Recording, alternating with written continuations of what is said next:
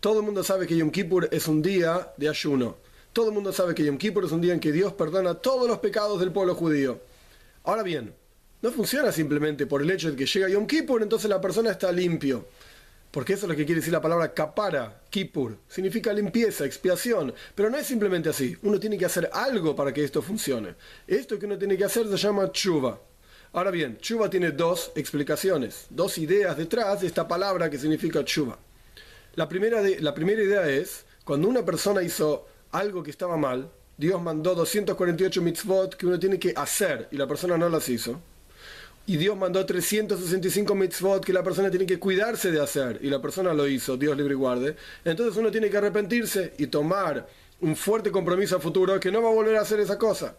Este es el primer nivel de chuva y esto es lo que limpia, por así decir, los pecados. Cuando una persona pecó, una persona tiene que limpiarse. Chuva, arrepentimiento. Pero hay un nivel superior de chuva, que es por así decir,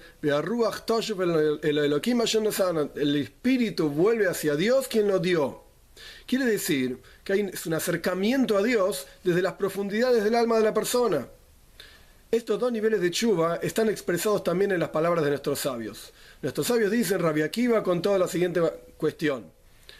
Dichoso es el pueblo judío, que sabemos frente a quién nos purificamos y sabemos quién nos purifica. Así dice Rabbi Akiva. Ahora bien, parece una repetición. Frente a quién nos purificamos, quién nos purifica, es la misma cuestión que es Dios.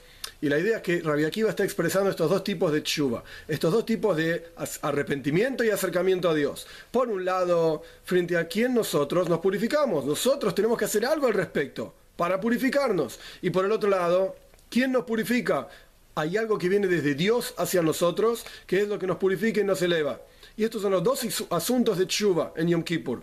Y esto nos, nos ayuda a entender que todos tenemos que hacer chuva. Es decir, Aquella persona que pecó tiene que arrepentirse y tiene que acercarse a Dios. Y aquella persona que ya está en un nivel muy elevado espiritualmente hablando y no pecó, también tiene que hacer chuva.